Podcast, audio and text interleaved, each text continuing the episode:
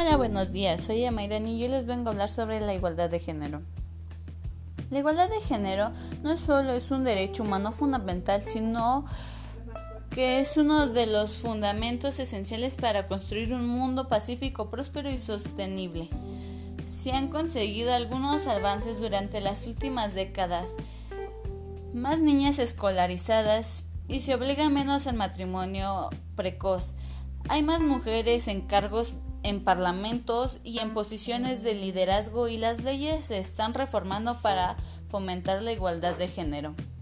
A pesar de estos logros todavía existen muchas dificultades. Las leyes y, normas sociales discriminatorias continúan siendo generalizadas. Las mujeres siguen siendo estando infrarrepresentadas a todos los niveles desde liderazgo político. Una de cada cinco mujeres de entre 15 y 49 años afirman haber tenido violencia sexual o física a manos de una pareja íntima en un periodo de 12 meses.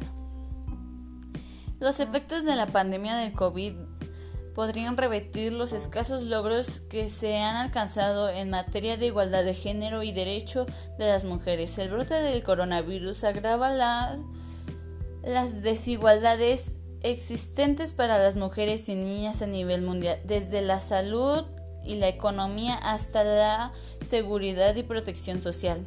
Algunos ejemplos de la igualdad de género, el sufragio femenino, la superación de la brecha salarial, el derecho femenino del estudio y, y en ejercicio militar femenino.